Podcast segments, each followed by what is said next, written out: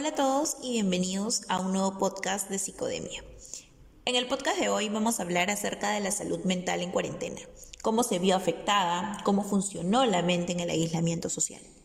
Para ello y para que nos explique un poco más acerca de este proceso al que nos vimos expuestos, vamos a conversar con Ana Paula Chávez. Ella es psicóloga clínica y psicoterapeuta.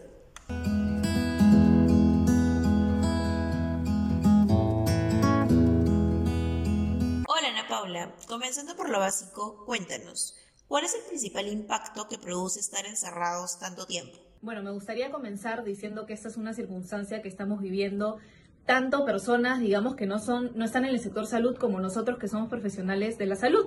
Eh, nos está afectando a todos, nos está eh, movilizando emocionalmente a todos, eh, digamos que nadie está em, libre de tener algún tipo de, de que eso tenga algún tipo de efecto en su salud emocional. Dicho esto, es totalmente normal, válido y esperable que todos tengamos miedo, que todos sintamos ansiedad, que todos sintamos em, algún tipo de reacción emocional em, y sobre todo de incertidumbre, ¿no? Dado que este es un virus que recién estamos conociendo, que hay muchas cosas todavía por estudiar y que las circunstancias también a veces pueden ser muy, muy ambiguas. Los mensajes que recibimos pueden ser ambiguos, la influencia de los medios de comunicación, de las redes sociales, ¿no? Entonces, importante saber que el miedo no es algo que tengamos que evitar o es algo que no esté bien, es totalmente natural. Muchos especialistas hablan de todos los procesos que ocurren en el cerebro cuando se condiciona a un confinamiento. ¿Cuáles son estos procesos? ¿Cómo funciona realmente la mente en cuarentena? El sistema límbico está relacionado con el tema emocional de nuestro cerebro. Por lo tanto, lo que ahorita está alerta y tiene sus mil sirenas activadas se llama amígdala. La amígdala que no es la que tenemos en la garganta, las amígdalas que tenemos por ahí, sino la amígdala cerebral, es la amígdala que tiene que ver con la respuesta al miedo, tiene que ver con el tema emocional de activación. Es decir, esto es lo que genera la activación fisiológica, la respuesta de huir o atacar, cuando en algún momento de nuestra vida tuvimos que enfrentarnos a peligros como eran un oso o un tigre en el momento de las cavernas. O sea, esto es algo como le llaman al cerebro reptiliano, una parte del cerebro que es bastante, bastante primitiva, pero que nos ayuda a sobrevivir. Por lo tanto, eso significa que ahorita nosotros estamos en modo supervivencia. A nivel cerebral nos encontramos en ese modo. ¿Esto qué lleva? hay un fenómeno llamado el secuestro de la amígdala. Eso quiere decir que mientras que la corteza prefrontal siempre suele estar al lado del piloto en nuestras decisiones, en nuestra vida diaria, porque hemos desarrollado la capacidad de razonar acerca de lo que nos ocurre, en momentos como este, en las que hay una amenaza que encima no es familiar, por eso les digo que el tema de incertidumbre es bien importante, em, hay una amenaza que no es familiar, que es incertidumbre, que no la conocemos muy bien, eh, la amígdala va a decir, chao, y va a retirar a la corteza prefrontal, la corteza prefrontal va a hacer un frenito y la amígdala pasa a ser el piloto de nuestro comportamiento.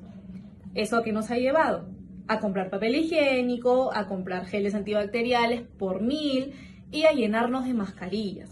Lo que indicas acerca de el vacío de los supermercados, las compras excesivas de papel higiénico y geles por montón, constituye un fenómeno bastante importante que me gustaría terminar de entender. ¿Cómo explicas estos comportamientos en las personas?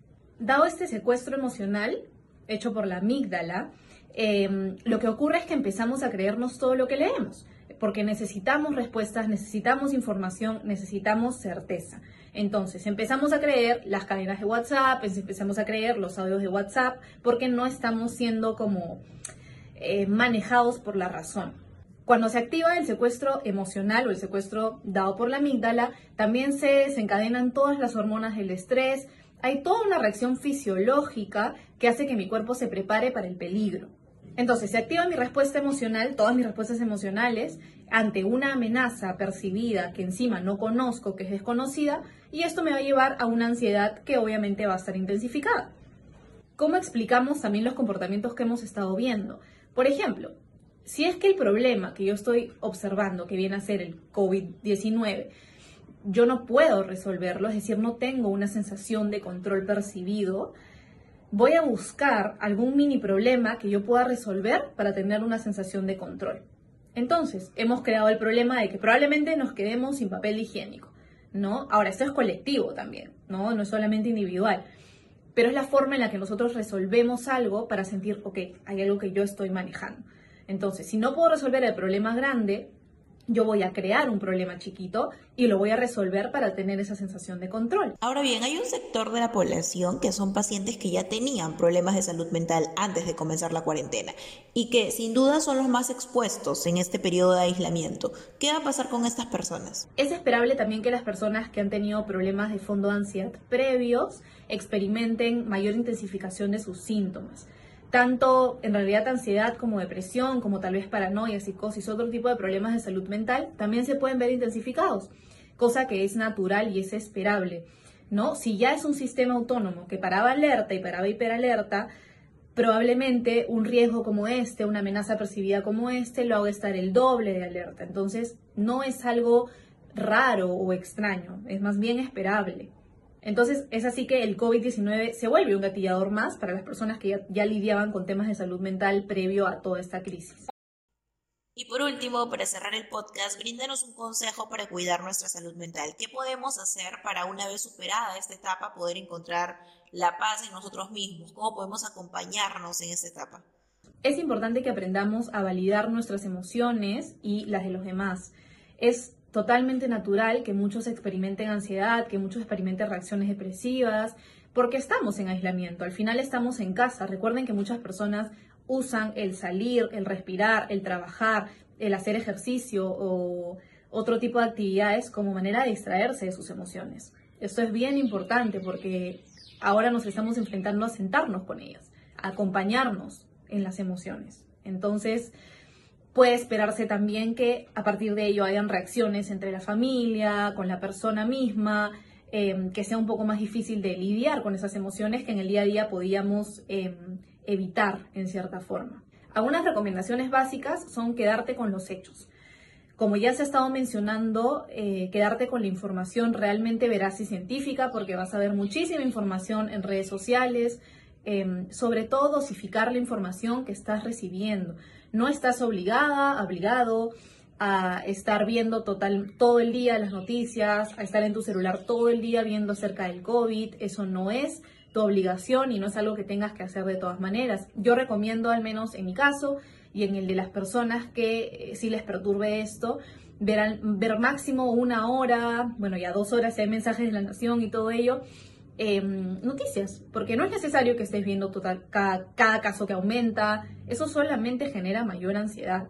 Entonces, mientras tú estés alerta, sepas las medidas de prevención, no es obligatorio que estés totalmente pegada, apegado a las noticias. Por otro lado, quedarte con lo que tú puedes manejar. Algo importante es mantener una rutina, ¿no? La rutina que tal vez antes hacías en tu trabajo y que va a ser home office, em, en el caso tengas la posibilidad de hacerlo. Em, pues la rutina nos brinda cierta sensación de familiaridad, em, es algo que nos da cierta estructura dentro del caos y el desorden que podemos estar experimentando como comunidad. Y como la rutina, como he dicho, es familiar, lo familiar nos brinda calma, usualmente. Entonces, intentemos dentro de todo mantener una rutina, hacer un horario de qué vamos a hacer eh, para tenerlo en cuenta y poder hacerlo en la medida en que sea posible, ¿no? La tercera cosa general es eh, conectar con las personas que tenemos en nuestra vida, digamos que con las que vivimos, em, o con las personas que tenemos lejos a través de videollamada, que hay tantas formas ahora de conectarnos. Ahora, la convivencia familiar, si es que antes no se realizaba de esta manera, digamos, todo el día, y trabajar en una manera de bajar, digamos, la intensidad a ciertos conflictos, puede generar mayores discusiones, mayores conflictos va a implicar que al no poder salir de casa, em, va a implicar que lo enfrentemos, va a implicar que nos sentemos a ver cómo vamos a atravesar las personas de la familia esto para evitar que simplemente escale. ¿no? Al final, las conexiones sociales fuertes son las que se van a poder realizar y se van a poder em, fortalecer en la medida de lo posible eh, en esas circunstancias.